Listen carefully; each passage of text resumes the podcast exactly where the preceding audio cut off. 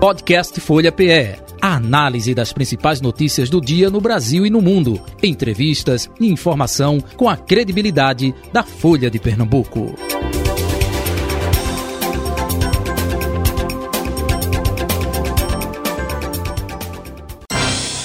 Folha Política. Nossa convidada é a co-deputada estadual das Juntas, pessoal Pernambuco, Robinho C. Lima, e a partir de agora eh, fica com a gente é, para falar sobre não somente o trabalho na Alep, já que ela é co-deputada até o final dessa legislatura, mas também quase, quase a primeira deputada trans aqui de Pernambuco federal. a ser federal, mais de 80 mil votos. Muito bom dia, prazer recebê-la aqui. Seja bem-vinda ao Folha obrigada. Política. Bom dia a todos e a todas, é um prazer estar aqui.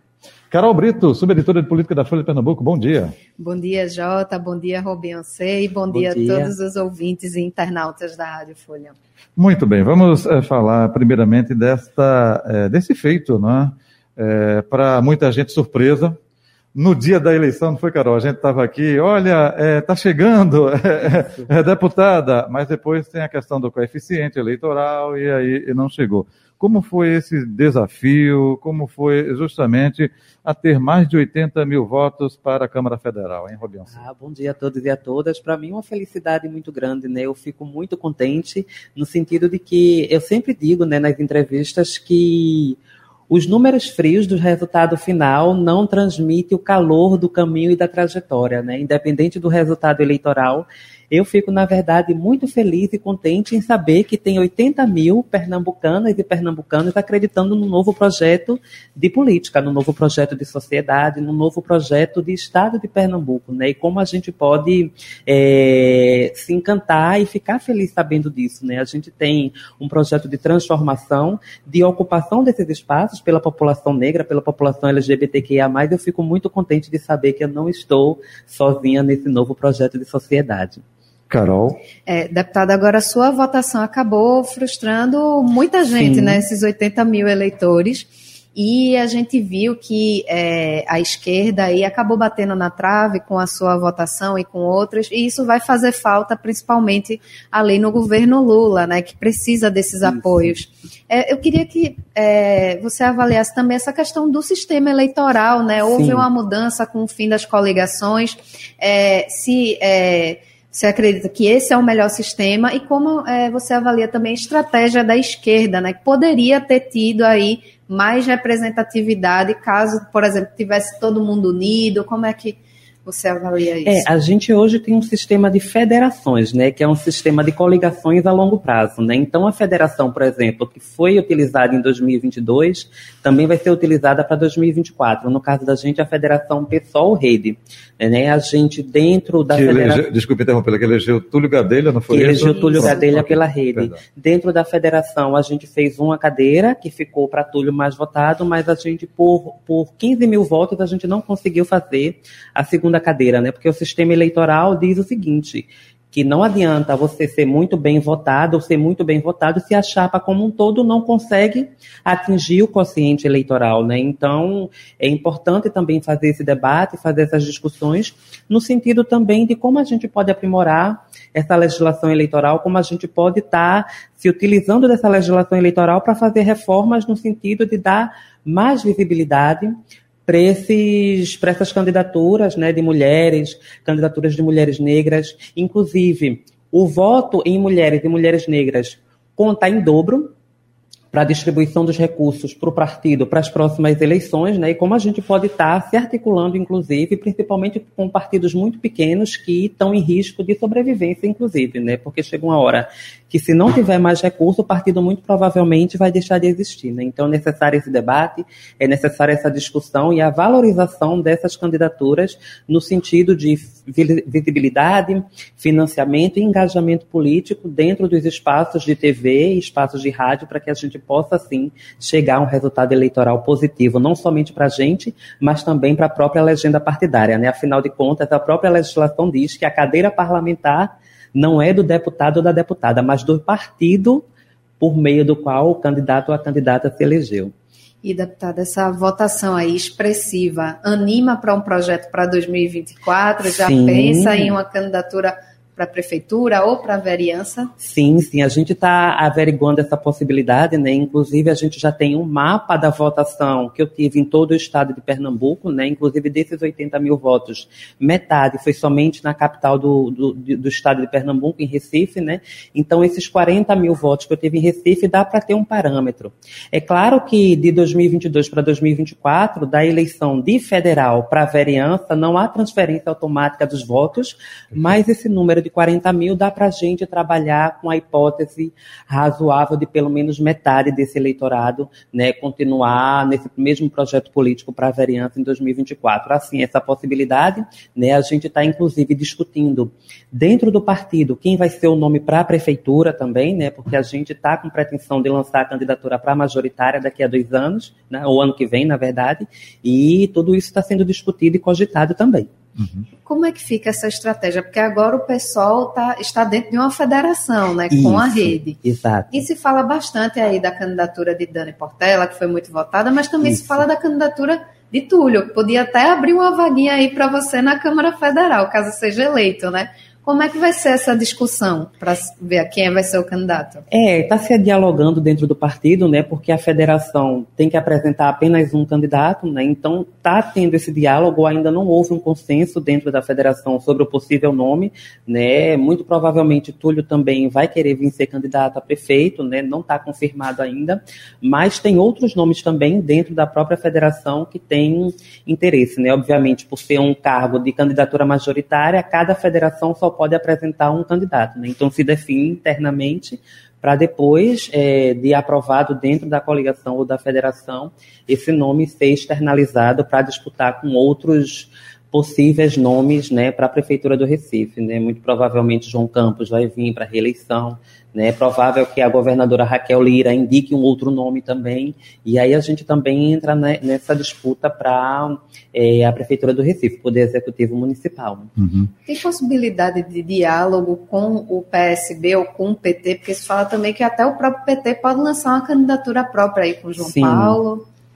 Olha, nada está descartado, mas porque política é meio que depende muito da conjuntura também, sabe? Então, assim, de hoje para amanhã pode ser que as coisas mudem. Mas a gente, por exemplo, fez uma grande frente ampla para eleger o presidente Lula, por exemplo. Né? Então juntou o PSOL, juntou Rede, juntou é, PCdoB, juntou PSB, juntou PT, juntou Solidariedade, que era candidata a governadora Marília, sabe? Então, assim, Pode ser que isso continue ou pode ser que não, né? As correlações de forças com o tempo vão diminuindo ou vão aumentando e também a própria perspectiva de eleição municipal, que já muda o nível, né, faz com que haja alguma diferença ou alguma transformação nessa perspectiva de disputa eleitoral para o legislativo e também para o executivo municipal que se aproxima né, no próximo ano, no mês de outubro. Deputada Robionce, que avaliação a senhora faz desse mandato coletivo das juntas, é, é, encerrando agora, né, é, nessa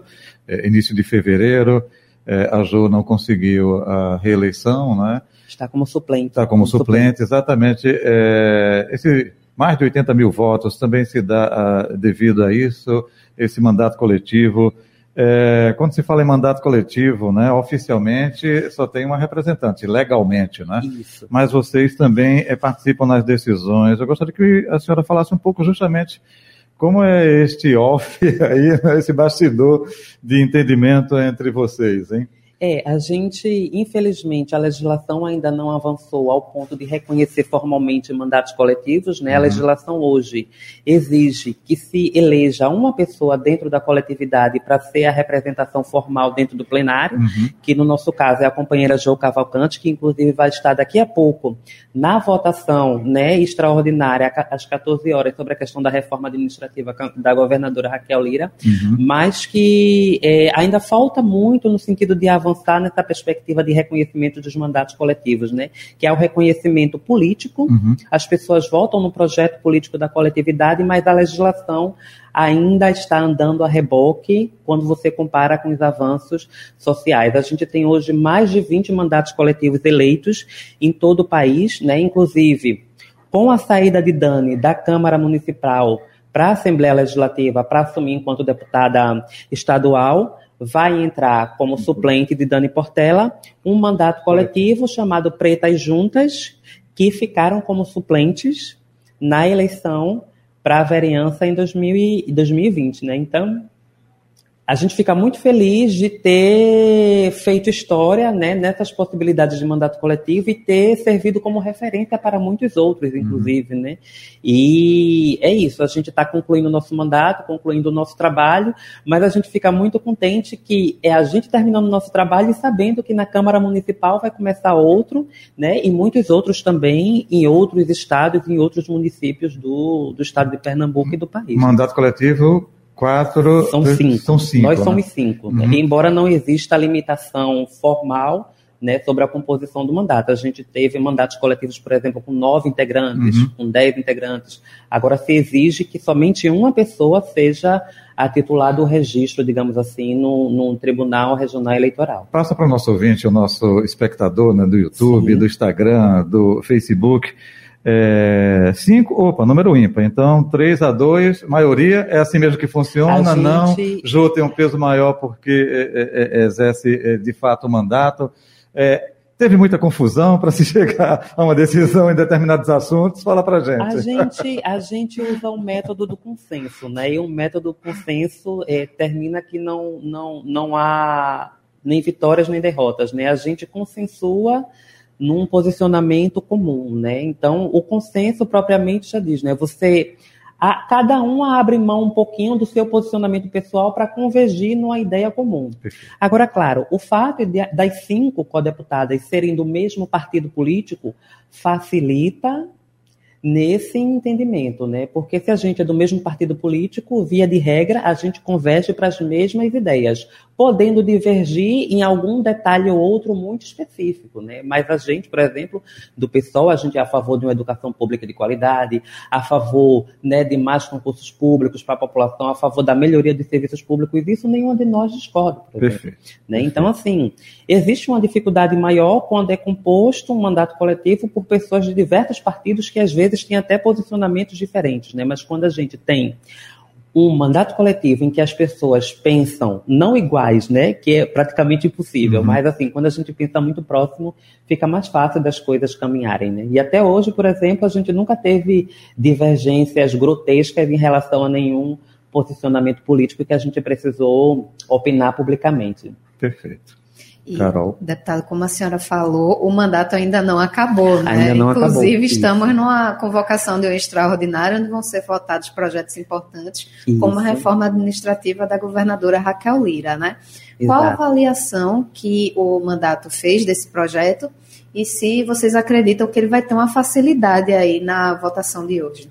É, a gente, hoje às 14 horas, né, a gente vai ter uma sessão remota, né, sobre a aprovação do projeto de reforma administrativa da atual governadora do PSDB, a governadora Raquel Lira, né, a impressão que a gente está tendo, né, que Raquel Lira está com um bom diálogo com os parlamentares, está tendo uma receptividade, uma aceitabilidade muito boa, né, do, do projeto de reforma administrativa que ela tem proposto, né? A gente, particularmente das juntas co-deputadas, a gente não, não observou nenhum, nenhum fator, nenhum fato que seja muito grave para a reforma administrativa, né? Nós entendemos que essa reforma na prática, na prática, não mexe com o grosso da estrutura do governo do estado, né? Na verdade, a gente até se pegou surpreendida porque a gente ia imaginar que ia ser uma reforma administrativa de enxugamento né? E terminou a gente observando que, no final das contas, se criou mais cargos, aumentando inclusive as gratificações, o que não necessariamente significa eficiência no serviço público. Né? A gente faz questão de destacar isso.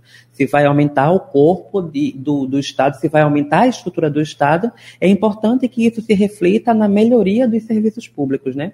Agora, por outro lado, também a gente apresenta uma crítica no sentido de que foi uma reforma administrativa que precisou ser melhor dialogada com os sindicatos, melhor dialogada com a categoria profissional da base, né, melhor dialogada em relação à questão de concursos públicos, que não há previsão sobre isso, sabe? Então, assim, teve essa falha, digamos assim, né, né, nessa questão da reforma administrativa, embora tenha sido bem aceita pelos parlamentares que vão estar votando daqui a pouco, mas na avaliação da gente faltou mais essa leitura de discussão e de debate com as categorias de base, com os sindicatos, com as categorias profissionais sobre como melhorar, né, a qualidade do trabalho para os funcionários e funcionárias no estado de Pernambuco. Como é que vocês estão avaliando esses primeiros dias aí do governo Raquel Lira? Né? Houve algumas turbulências, principalmente por conta daquele decreto né, de exonerações.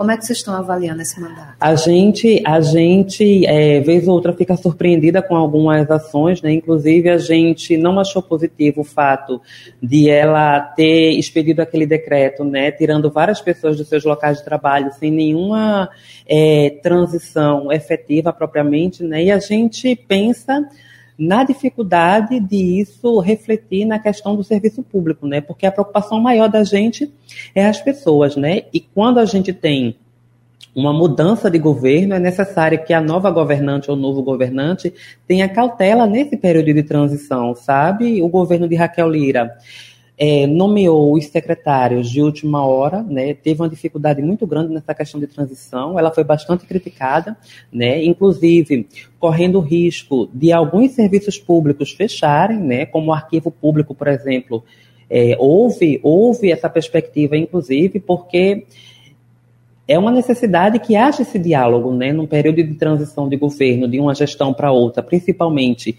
em que há uma mudança de partido, né, que vai gerenciar o governo do Estado, é mais do que fundamental esse diálogo e a gente sente, sente falta disso, né, de que não houve essa transição ou esse diálogo com a gestão anterior em relação ao que é que vai ser feito na próxima gestão, até mesmo a própria experiência de um PSB que passou mais de dois mandatos né, no governo do Estado é, e que provavelmente tinha que transferir esse conhecimento, digamos assim, para a nova gestão do governo PSDB.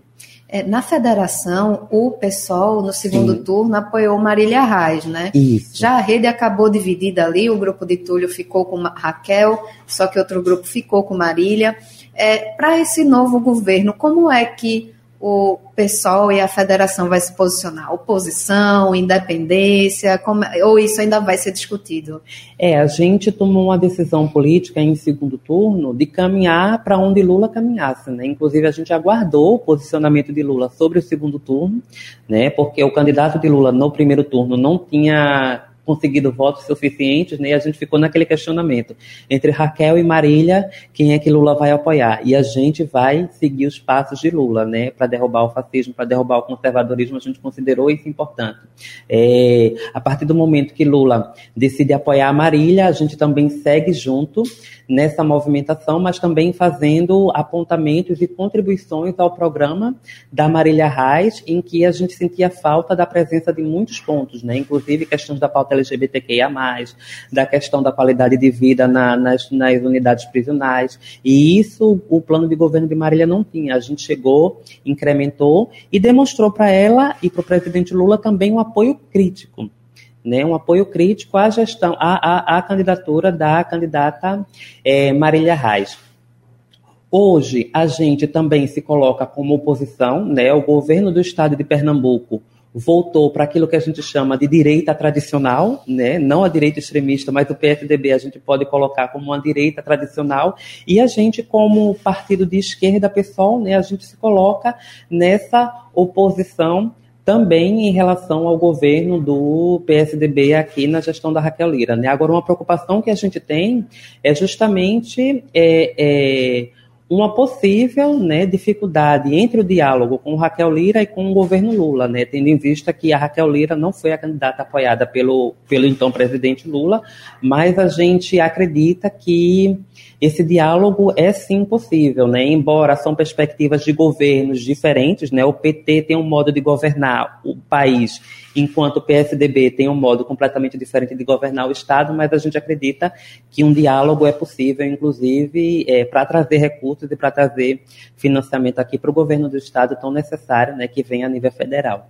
É, eu queria trazer um debate mais agora para o nacional, Sim. porque a gente viu esses atos é, do último dia 8 de janeiro, né, que é, acabou tendo essa invasão dos três poderes, enfim, e o PSOL ele entrou, ingressou com ação contra é, deputados que acabaram aí é, supostamente, vamos dizer assim, né, porque ainda é uma investigação, é, instigando a, a população a, a aderirem a esses atos. E, inclusive, um dos alvos é a deputada federal Clarissa Tessio, que é aqui de Pernambuco. Eu queria que a senhora falasse um pouco sobre essa ação do PSOL e como é, vocês avaliam essa atitude da deputada Bem, os atos que a gente teve né, nesse, nesse domingo de dia 8 de janeiro atos, foram atos lamentáveis, né, em que a gente jamais imaginaria que isso pudesse acontecer, um atentado, na verdade, à democracia, uma tentativa de deslegitimar um processo eleitoral legítimo que deu vitória ao presidente Lula, né, apertada, mas deu, e que a gente, né, dentro do PSOL, repudia completamente né, um ato como esse, que é uma afronta à própria democracia, ao próprio Estado democrático de direito. Né? A gente acha que é importante essa responsabilização dessas pessoas, não somente que participaram, mas também das pessoas que incentivaram, né, e que é, o Estado brasileiro possa tomar providências cabíveis em relação a todas essas pessoas, né? Houve dano, houve depredação do patrimônio público, perdas não somente financeiras, mas também perdas simbólicas muito grandes, né? Ali era praticamente um patrimônio nacional, muitos objetos preciosos e relicários foram perdidos ou quebrados, e deve haver uma responsabilização efetiva em relação a todas essas pessoas que estão envolvidas nesse, nesse, nessa situação tão grave, né? A população brasileira não pode pagar o prejuízo de milhões que um que um grupo específico de terroristas e fascistas cometeu contra o Estado brasileiro como um todo. E como é que a senhora avalia esse início de governo Lula, né? Já começando com tantas turbulências, Sim. né? Isso pode acabar afetando no desempenho do governo? E, e, até aproveitando o pessoal com a representante no Ministério, né? Isso. Sônia isso. Guajajara. Exato, exatamente, exatamente. Nós do pessoal, na verdade, a, a companheira Sônia Guajajara, ela foi para o Ministério enquanto movimento, uhum. um movimento indígena, mas não foi necessariamente uma indicação do pessoal, até porque o pessoal também assumiu um posicionamento, né, de estar na base do, do, do governo Lula, mas fazendo uma base crítica também. Porque a própria origem, a história do PSOL é justamente isso, né? O PSOL nasce do PT e de algumas divergências em que Algumas pessoas do PT não concordavam com os posicionamentos políticos e saíram, fundaram outro partido chamado PSOL. Né? Então, não é a gente apoiou Lula como presidente, apoiamos, mas entendendo também que a gente, vez ou outra, vai apresentar críticas, vai apresentar é, é, contribuições, porque vai ter algumas coisas que, por exemplo, no governo Lula a gente não vai concordar, como, por exemplo, nós do PSOL a gente não concordou com o nome de Alckmin sendo vice. Né? Então, Desde o começo de pré-campanha, a gente já vinha fazendo esse apontamento e essa crítica. Mas, claro, isso não significa a gente deixar de apoiar Lula. A gente apoiou Lula, mas apresentando críticas né, a diversos fatores, a diversos formatos da política que o PT vinha fazendo durante a campanha e durante a pré-campanha também. Mas a gente se, se coloca nessa base, né, entendendo que é importante a vinda do PT para transformar o país, né, para, digamos assim, reverter todos esses quatro anos de retrocesso, na verdade, quatro, se a gente considerar também o governo Temer, seria seis anos, né? E entendendo essa gestão do governo Lula como sendo fundamental para essa transformação, mas também entendendo que a gente vai precisar fazer críticas, vai precisar fazer contribuições, vai precisar fazer sugestões, razão pela qual a gente está ali no sentido de fazer uma base, mas uma base crítica e apontando é, é, quais são as principais dificuldades que a gente pode estar tá dialogando com a gestão do PT no, na presidência da República, mas também sem, é, sem, sem medo de ser feliz, mas também sem medo de criticar quando for necessário na gestão do PT né, a nível nacional. É, como é, a senhora avalia esse crescimento do PSOL é, dentro do campo de esquerda? Porque a gente viu que esse ano partidos muito, muito tradicionais, como o PSB e o PDT, acabaram perdendo muita representatividade, enquanto o PSOL cresceu. Aqui mesmo em Pernambuco, sua votação surpreendeu muitas pessoas, né? É, inclusive vai ter um reflexo para 2024. É, você vê o pessoal se consolidando aí como essa alternativa de esquerda e tomando até o espaço dessas desses partidos um pouco mais tradicionais que até acabaram aí um pouco se descaracterizando, né, com a presença de lideranças de Sim. direita, isso acaba é, contribuindo para o crescimento do pessoal. Veja, uma coisa preocupante, né, que tem me chamado a atenção, inclusive, até mesmo antes do resultado de segundo turno, antes de a gente ter a definição se Lula ia ser eleito ou não, foi o resultado de primeiro turno, né? O resultado de primeiro turno mostrou para a gente que o conservadorismo ainda vai continuar. A gente tirou o conservadorismo do Palácio do Planalto, mas nas câmaras legislativas, nas assembleias e no Congresso Nacional, o conservadorismo vai continuar. Não é à toa que a gente teve o deputado federal mais votado do Brasil, um conservador extremista lá do estado de Minas Gerais, que teve mais de um milhão de votos, um milhão e meio de votos.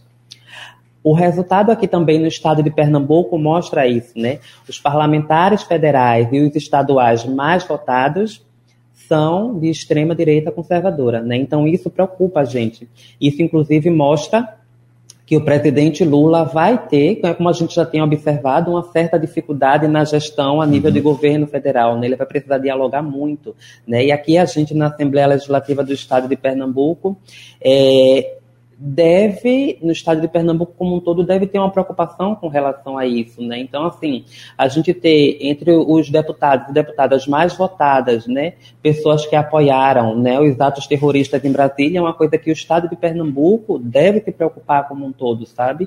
São pessoas que, em tese, representam o povo brasileiro que estão incentivando e estimulando atos terroristas, sabe? Como é que a gente pensa nisso? Como é que a gente é, é, é, se preocupa com isso, né? Infelizmente, a gente tem essa realidade lamentável em que o discurso nacional cristão conservador está tomando cada vez mais força, inclusive se refletindo nos resultados eleitorais, como a gente viu já no primeiro turno, né, uhum. nas eleições, nos resultados para deputado estadual e federal. E é por isso que o Guilherme Boulos, por exemplo, é importante justamente na Câmara Federal. É, ele eu estou dando o um exemplo porque é do seu partido, né? É, mas é, o próprio PT é, nessa escolha de ministros, o Lula disse que determinadas pessoas são importantes justamente ou no Senado ou na Câmara Federal para combater esse conservadorismo. Né? É um pouco disso, deputada? É um pouco disso, é um pouco disso, é um pouco disso. Lula tem feito uma estratégia de fazer uma composição de Congresso Nacional, né, de fazer uma interferência no Congresso Nacional a ponto de que ele possa ter maioria, né, porque vai ser difícil gerir um Estado brasileiro com mais de 200 milhões de pessoas com um Congresso Nacional conservador como a gente tem hoje, né? Eu costumo dizer que a gente, infelizmente, tem uma realidade de bancada conservadora no Congresso Nacional que não é de agora, e para um presidente, né, progressista feito Lula, ele vai ter sim dificuldade em relação a essas questões. A gente já tem observado muito isso, né? Tem até aquela história que diz que os, os primeiros 100 dias do governo é que vai, né, definir ou dar a diretriz de como vai ser a gestão nos próximos quatro anos e a gente está meio que no momento decisivo de entender como vai ser essa gestão do presidente Lula né, nesses anos que se aproximam. E como vai ser o trabalho da Robion C eh, sem mandato? A, a gente... partir de fevereiro agora eu volto para minha profissão de advogada, né, de defensora dos direitos humanos, coisa que eu nunca me afastei, na verdade, né, que eu sempre continuei defendendo, atuando na advocacia, né, dentro da Ordem dos Advogados do Brasil aqui em Pernambuco, né, mas também é, no ativismo político urgente, importante e necessário, né, afinal de contas, a gente está na militância desde sempre, seja com mandato, seja sem mandato, mas a gente precisa estar tá constantemente dentro da sociedade brasileira enfrentando machismo, enfrentando o racismo, enfrentando a LGBTQIA, e todo tipo de preconceito que a gente dá de cara no nosso cotidiano. e se preparando para 2024 também, viu, Jota? Com certeza, com certeza, com certeza. Usando essas próprias ferramentas que ela falou agora. Com né? certeza. ok, muito obrigado pela sua De vida nada, e participação. Sucesso, saúde e paz. Até o próximo encontro. Viu? Até, Tudo bom. muito obrigado e feliz ano novo a todos e todas. Saúde e paz para todos nós. Carol, um abraço para você e até amanhã. Um abraço, Jota, e até amanhã. Final do Folha Política de hoje. Folha Política. Podcast Folha PE. A análise das principais notícias do dia no Brasil e no mundo. Entrevistas e informação com a credibilidade da Folha de Pernambuco.